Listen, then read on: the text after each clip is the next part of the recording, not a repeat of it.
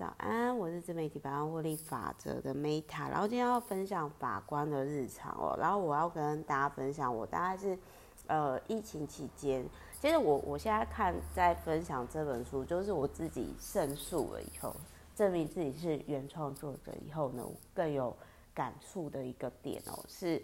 呃，这一本书呢，我我我如果之前我没有，就是说真的，就是第一次走进法院就胜诉了这种经验，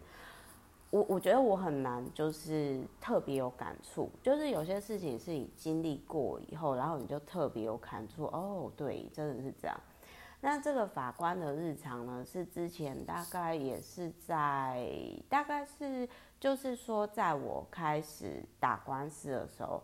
然后呢，就是我我那时候刚好就看到这个漫画，然后那时候我就会觉得哇塞，这个这个漫画很接地气。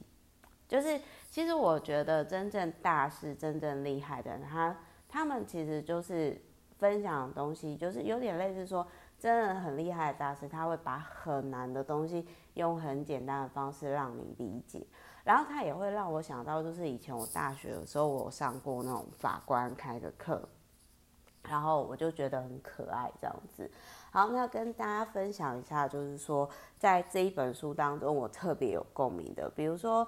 我那个时候我特别喜欢这个可爱的法官哦，就是他，他就说他下班的时候呢。他都不会跟计程车司机讲说他要他要就是他他就是法官，他就会说啊，那个我是来办离婚的，然后那个司机就是计程车司机大哥呢就会就会说哎，怎么办那么晚？然后呢他就说，然后他就会开始哦，就是讲说啊，我跟你讲啦，那个吼。那个计程的司机大哥就会说，有些吼秃头法官哦，他是恐龙法官。然后因为就是其实我觉得这个法官他很可爱的地方，就是说他会就是他蛮会自嘲的，然后他蛮但是他蛮会自嘲的点，就是又会让你会心一笑，你知道吗？所以就是反正就是那个司机大哥可能也不知道说哦，恐龙法官呢正坐在。你后面这样子，就我觉得蛮好笑。然后还有就是，他其实就是有提到说，法官呢其实不会轻易的去泄露自己的情绪，就是有点类似像那个君子不重而不威吧。就是以前不是那种就是古代的那种书都常讲嘛。然后还有就是他这一本书里面就有提到说，为什么法官喜欢劝和解？其实我觉得律师也是。那因为他就有提到说，这样子不会浪费双方的时间。然后像这一本书里面，他是有提到说，就是民事庭通常是，呃，每次开庭大概就是一个月，所以从起诉到判刑会花很多时间。然后大概，呃，我其实有点忘掉了，但是因为我我自己的状况是我一开始民事。先赢，因为就是我遇到状况，就是说对方是先告我，就是等于说刑事、民事一起告，然后我是民事庭先赢，就是民事就是那个智慧财产智慧财产法院就判说我就是原创，然后然后判完之后呢，大概也哎我有点忘掉，花了快半年嘛，还是一年，反正我自己就是我也不知道，可能运气太好吧，我就刚好刑事。形式的呃，大概就卡了好久，卡超久，大概有三年嘛，我有点忘掉了。这些都要再再看那个时间，但是我必须要说，就是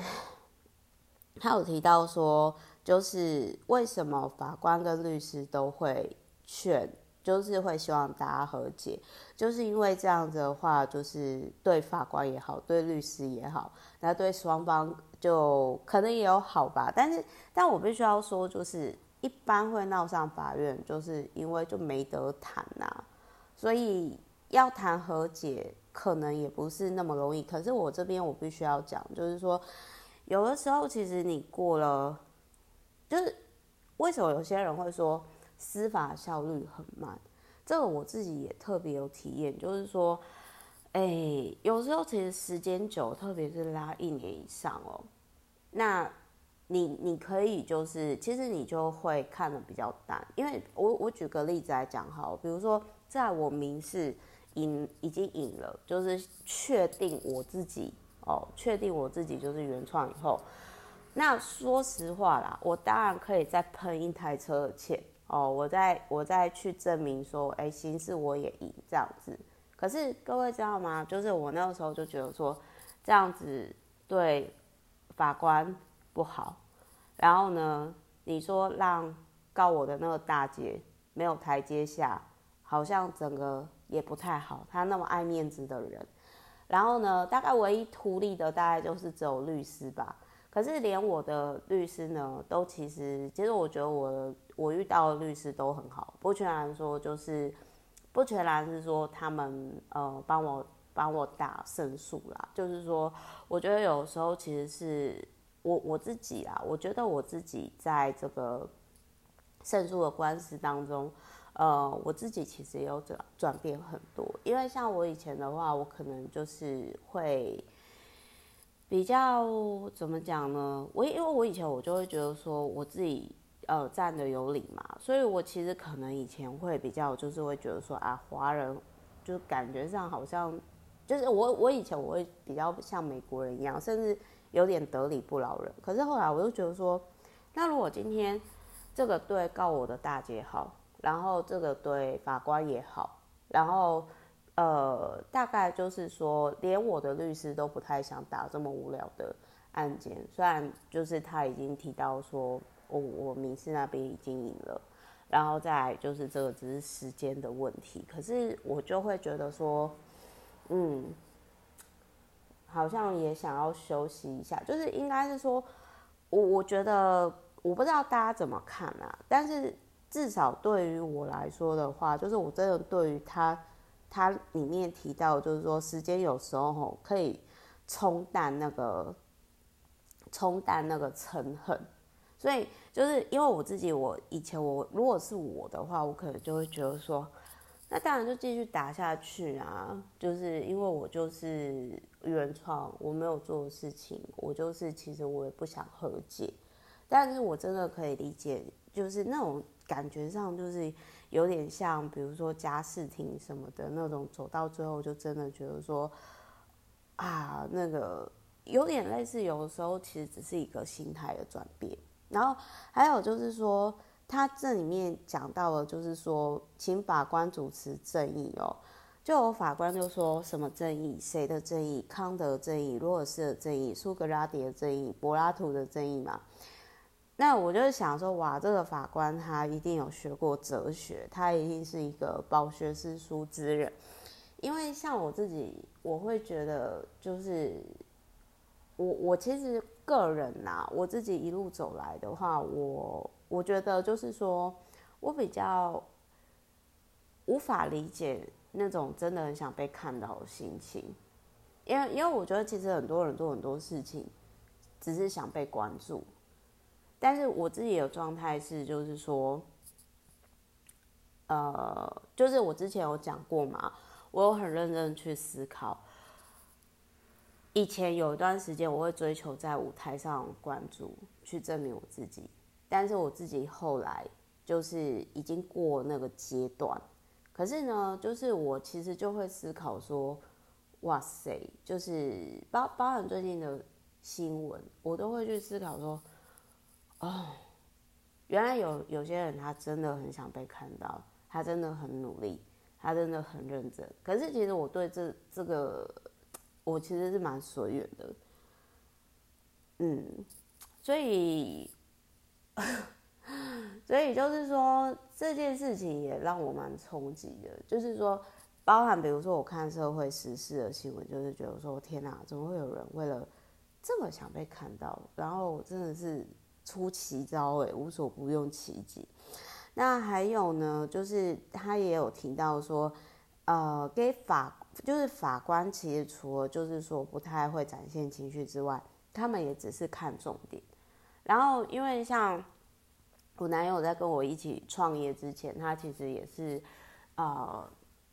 就是在这个相关的领域，所以就是会变成说，他其实这个在这中间，就是说，在我打赢胜诉官司之前，他其实很多重点都是这本书里面有跟我讲的，包含比如说，他也有提到说，如果真的要打官司，就要就就是就是要找律师，因为如果说你今天写的诉状呢，就是并不是法官看得懂的格式语言的话，那其实就已经对被告很不利了嘛。那那当然就是要请要请律师，然后还有一件事情，就是我觉得很好笑，就是说他有提到说有被告呢在就是开庭的时候呢对书记官发火，因为就是说告告你的人，他们其实会不好意思恕我直言，我那个时候遇到就是我遇到的时候，我觉得很荒谬，就是说我感觉。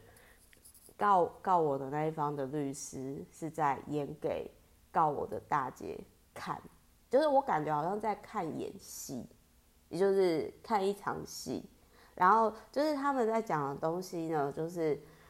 啊，说实话真的是蛮激怒激怒被告的，你知道吗？就是激怒我啦。所以就是，但是我那个时候就是，其实我蛮谢谢，就是说呃我的律师，然后以及就是说我的。呃，我男友其实就跟我提到说这个过程，让我知道这整个流程。那还有就是，我觉得这边也很好笑，因为就是我自己的律师在帮我打赢胜诉的官司之前，就是他其实也就是在诉状里面，他就提到说，退一万步而言，退千一步而言，退百步而言，就是那个诉状我看到的时候，我觉得很好笑，因为我就看到。熟悉的语言嘛，那他还有提到，就是他有提到说，就是上法院告人并不是免费的。这边我也要提到一个很有趣的，哎，我先跟大家分享，就是我今天讲的这些不是八卦，我是希望说可以帮大家省钱。然后，因为这是我自己的经验嘛，我并不希望大家喷了一台车啊，其实我都不知道喷几台车换哪些经验，所以呢。有机会有频率哈，就是接触到这个 podcast 都很有福哈，希望可以帮大家少走一些路。像呃，我也是那那个时候才知道说，就是他有提到说，比如说像我那个时候民事庭的时候，对方就是狮子大开口，就跟我要了几百万。那各位知道吗？就是你今天你不是说叫对方赔偿几百万，你就不用付钱。那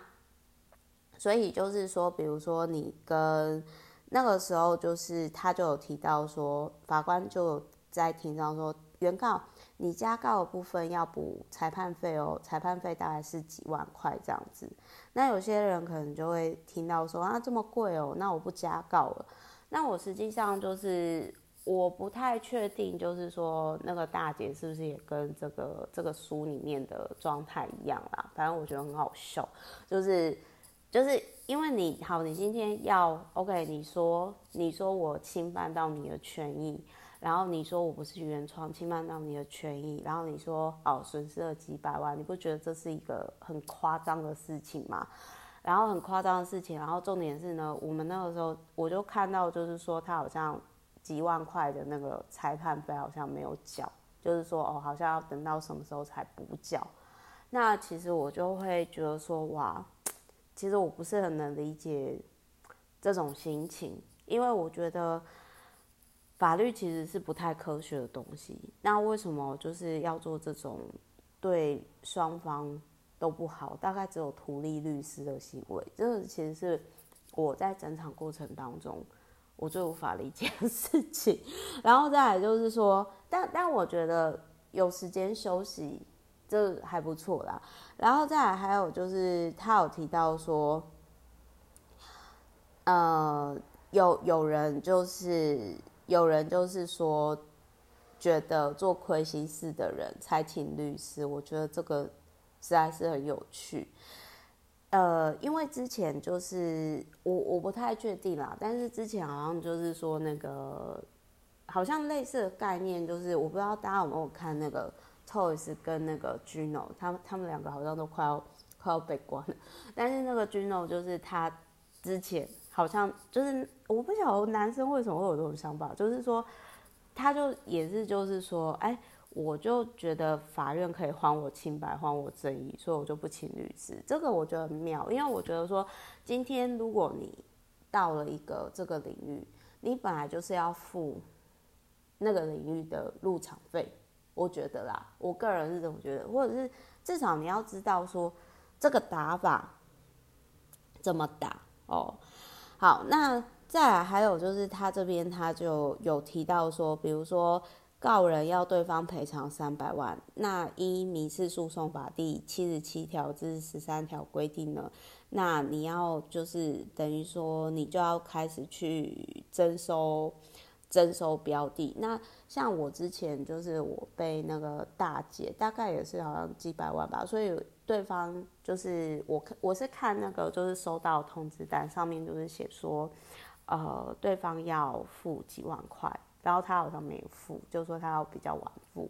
那我那时候就心里就觉得说，哇塞，就是我实在是不不是很能理解这么想攻击我的心情，真的，而且我觉得这是一件。很不科学的事情，然后再来还有就是，我觉得比较好笑是，他有提到说，法官的案件卷宗不能放在地上，不然可能会落地生根，然后那个案子可能就会打十年之类。然后我就觉得好笑，就是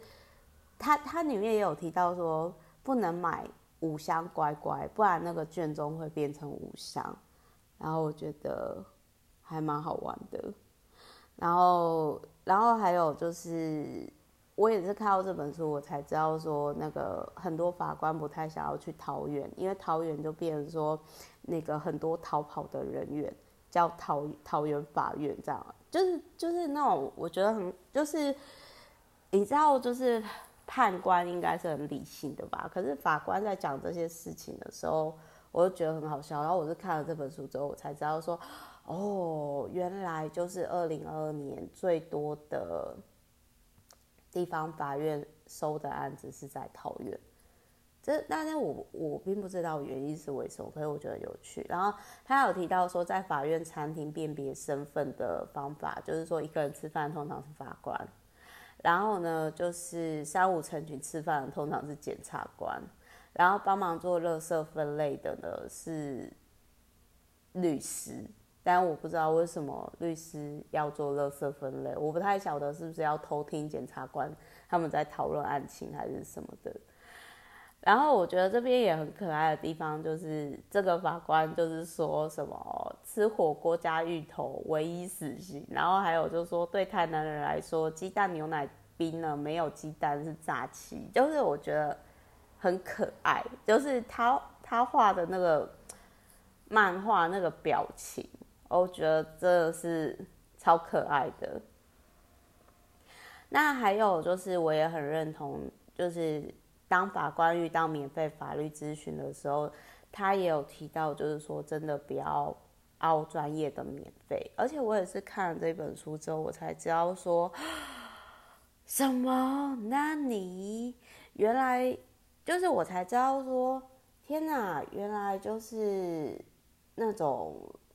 他他就是有提到说，就是法官的工时平均每天是超过十二个小时哎。那其实那个时候我其实是思考到，呃，我想跟大家分享，因为像之前就是我也有朋友，他其实很想要成为女版的那个女女美国，就是一直致力提倡女权的那个大法官，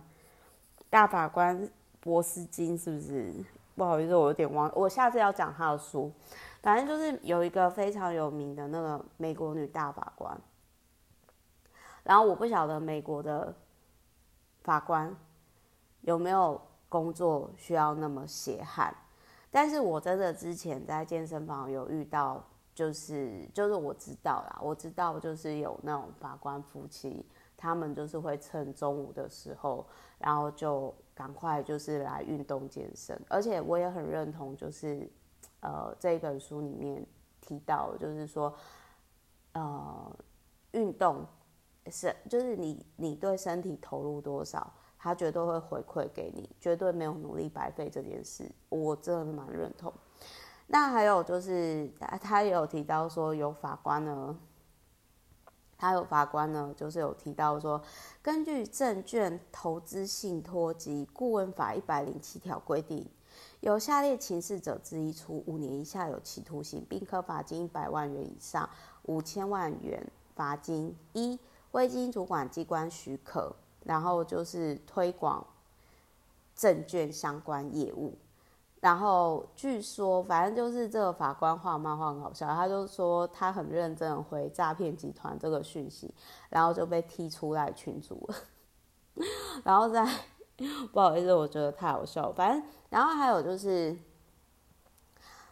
法这个这个法官曾经有遇到学长，就是有有在脸书写下说，健身是唯一付出就有回报的，身体永远不会愧对于你。那也还有就是在这边也很好笑，就是说，我我看到这一本书，我才知道说原来有一个韩剧叫《检察官公主》，然后反正就是那个法官就在哈哈大笑说：“哎呀，笑死人了！怎么会有人看剧决定要选什么职业？”然后他女儿就说：“啊，我就是看了《检察官公主》决定要当检察官的啊。”然后我就觉得啊，好可爱哦，就是这一对母女的。互动，我觉得真的很可爱。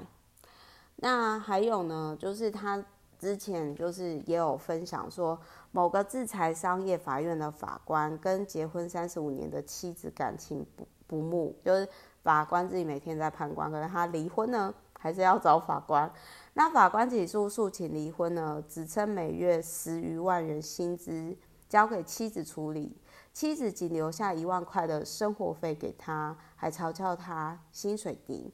然后他就来举例说，就是根据司法院法官俸给表，那网络上就可以查到。那最高等级的法官呢，呃，每个月其实是九万五千元。那我当时其实我就觉得说，天哪，就是怎么那么，我觉得蛮血汗的耶。所以真的是看完之后，嗯，我觉得这个法官就是用一些自嘲方式啊，然后会让我觉得说，就是我相信你在我讲他的书的过程当中，我相信你一定会感受到，就是，嗯，就是他很可爱，我不知道该怎么讲，我觉得这个这个法官就是好可爱，是一个很有底蕴的人。然后我觉得最好笑的是，除了这个法官就是自嘲说，比如说他说他坐计程车回家，他绝对都不会说，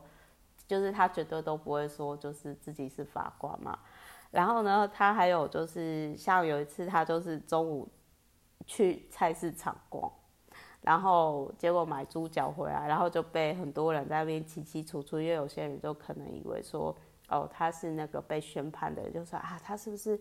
这个人是不是被判了要去抓去关啊？啊，这个人是不是怎样啊？然后他就觉得说啊，以后还是不要买猪脚好了。然后我心里就想说，其实我本人也是蛮爱吃猪脚的人呢。但是，但是后来就是我妈有一段时间呢，我不晓得是不是妈妈都这样，妈妈就可能那个时候我胜诉之前，她看我在低潮，她就天天煮猪脚面线。然后就是，我就觉得说，呃，有必要这样吗？就吃到有点腻，所以我现在有一段时间我都不太想看到猪脚。然后，再来我想要跟大家分享的是说，他还有提到，就是我觉得这个法官是好法官啦，因为他就有提到说，他常常就是在宣判之前，他会把那个裁判书就是。放在窗边几天，因为他会觉得说，这个是决定当事人未来很大的事情。然后我在这边，其实我也要谢谢说，虽然就是我我并不希望大家跟我一样，第一次进法院就胜诉了这个经验，因为我觉得真的是觉得有够不科学的，就是花时间又花钱，然后就是这个经验。这个经验还就是你知道还被我爸嘲笑，就因为我爸其实之前就是我爸之前就说，他就说，啊，我就叫你吼，这种个性吼，最好去当律师啦。然后就是我反正整个过程就是我还被我爸嘲笑。然后就是我我要讲的是说，我觉得这个律师和呃这个法官啦，就是他还有自嘲，就是说他说他下班之后搭计程车不会说自己是法官嘛，然后他也会就是会讲，就是比如说他年轻的时候刚当法官呢，会觉得说法律可以解决全部的事情，而他做了一段时间之后，他发现法律不能解决全部的事情。像我自己这一次胜诉以后，就是第一次进法院就胜诉啦。这个我的经验呐，就是我也是真的觉得说，这没办法解决所有事情。然后法官退休以后呢，他就说往事如烟，放下后才能真正解决事情。然后你就看到他，然后他就自嘲说他头发越来越少这样。然后我就想说，这个法官考虑执法嘛？然后。我觉得这边就是还可以再分享这个法官，他有提到说，黄荣坚老师有提到，在《灵魂不归法律馆》里面有有提到说，法律中更严重的是掌握法律权限的人，可以自己制定法律或自己解释法律。那么一旦魔鬼掌握法律权权限，任意的扭曲正义，那法律呢也拿。魔鬼没办法，那这个东西就是我，我觉得他的解释就是说，有些人他就是知法玩法嘛。那像我，我个人觉得说，最近就是那种，我觉得有些啊、有有些有些人真的就是这样，而且是涉及很大金额的，影响民生的哦。比如说，但是那个，我觉得我没有涉猎，我就没办法去。去讲我，我觉得光光是婚姻这个制度啊，我觉得就对很多女生不利，但是他又，然后离婚又那么麻烦，所以就是说这个有机会再说。然后还有他有提到说，犯错就一定是坏人嘛？那个法官就有提到说，他可能早上看到一个很善良的年轻人，结果下午才发现啊，要判他吸毒。所以其实人是有很多种面向的啦。那即便说就是，呃，有些人可能就会说啊，那个，呃，即便我自己遇到这件事情，但是我觉得说可能，嗯、怎么讲？就是说我我觉得胜诉好像也没办法带给我什么，但是。这件事情让我对于说人性与利益呀，然后还有就是，我觉得自己一定要过好。如果你没有过好的话，你真的很容易就是见不得别人好，然后去攻击别人，这种人性的状态。然后他这边就有提到说，就是我刚刚有提到嘛，这个法官他比较。就是他很可爱，他就是相信说那个卷宗不能够放在地上，因为担心会落地生根嘛。然后他很可爱的地方是，他就是写好判决要放在窗户几天，就是感觉上就是哦，我要再思考一下这样判好吗？好，然后还有就是他这边有提到法官的看法决定了判决的结果，就很像说。他他这边就是有提到说，那个东西好不好吃是很主观的，所以法官的看法也决定了判决的结果。那所以这是不是就是会连接到说，你进了这个有点类似说这个游戏场，那你要请请对人嘛？所以找对律师是不是很重要？不是会演戏的律师哦，而是真的有实力。判决书整理很好的律师，让法官就是可以在很快的时间理解的，这是非常重要的。好，那那我今天呢，就是我我觉得这一本书就是蛮深入浅出的，然后就是他有提到说，其实律师就是跟法官啦、啊。就是真的不是你想象中，就是那种电影院那样，就是说哦，我只要吹一个吹字，然后我宣判谁谁谁这样，真的不是那么容易的事情，好不好？好，今天就先这样。那我是 Meta，我们就下一集再见喽。然后就是呃，我觉得我要做一个 conclusion。好，就是法官的日常嘛。然后其实我就很想要说，没有我深呼吸一下啊。好，所以我哦，今天太早起来，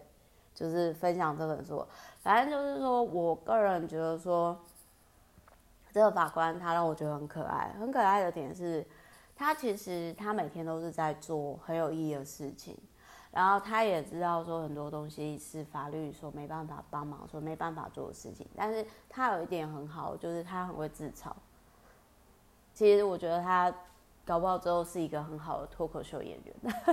退休之后，然后我觉得他每天都在做很有意义的事情，然后就是是一个很圆满的人啊，然后就是有点类似说知世故而不世故，大概如果我要评断的话，然后我觉得就是如果我今天没有真的第一次进法院就胜诉的这种经验，我在我应该是不会看这本书，而且这本书我应该也看不下去。但是我真的在看这本书，很多点就是我蛮谢谢，就是说我的律师，还有就是说，主要是谢谢我的伴侣啊，都有提醒我，就是都有提醒我，然后而且我也因为这件事情，然后我去思考说，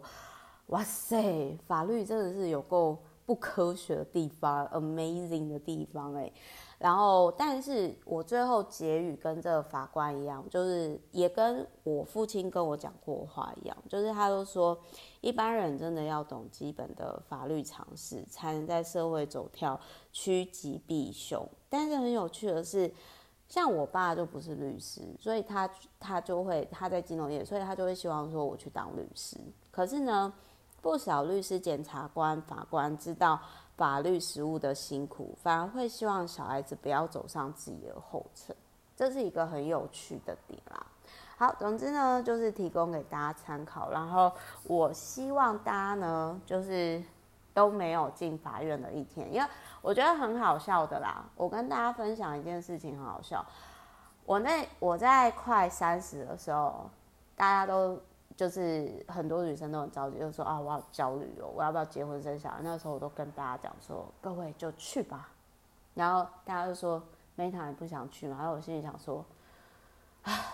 我对于这个制度呢，完全不抱任何希望。那如果呢，就是书是也算是精神小孩，我先生精神小孩哦，因为我实际上小孩我可能不太适合生，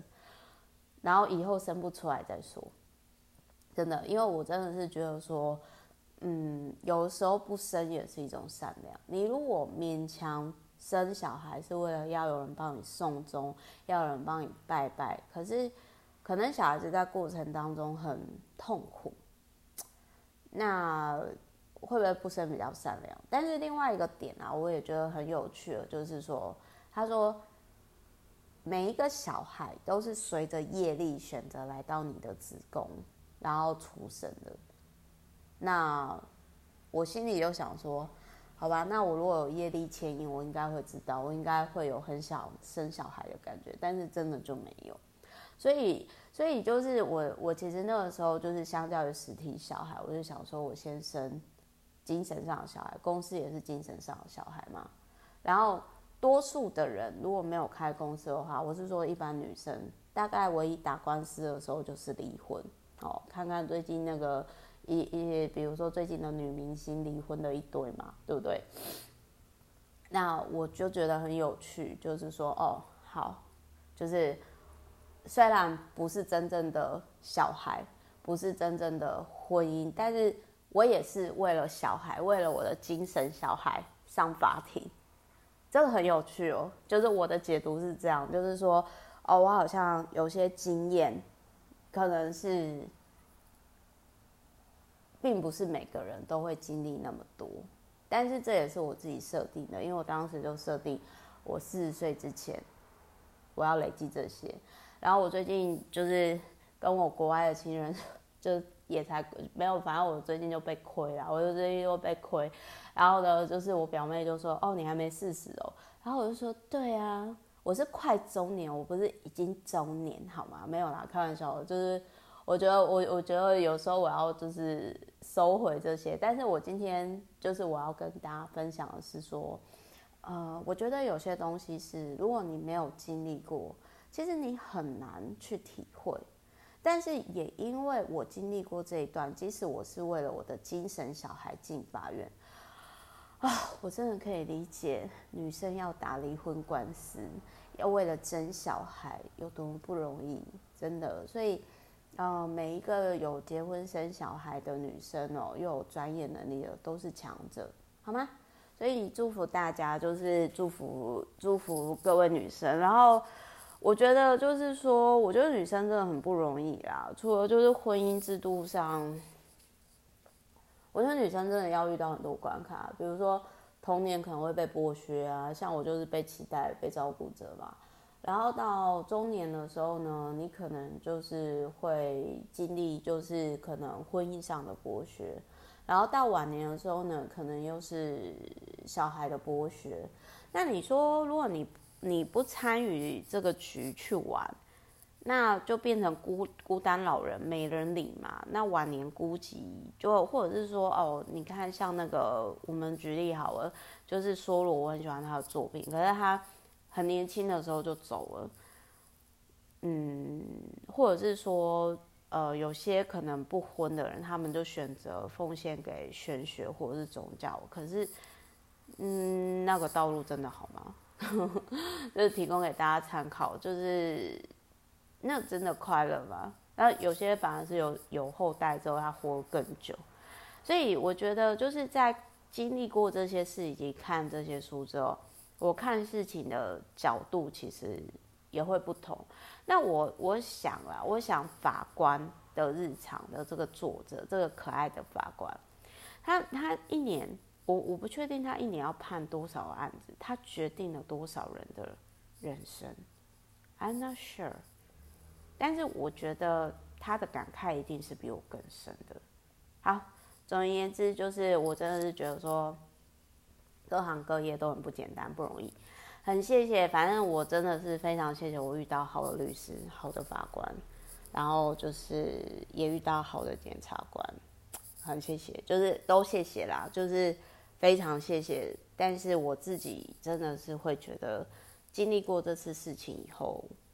我其实看很多事情，也都转念，包含比如说，我现在比较不会得理不饶人这样子，就是有点大家可以理解为什么中年人都比较圆融的概念，提供给大家参考。好，我是 Meta，我们下一集再见喽，拜。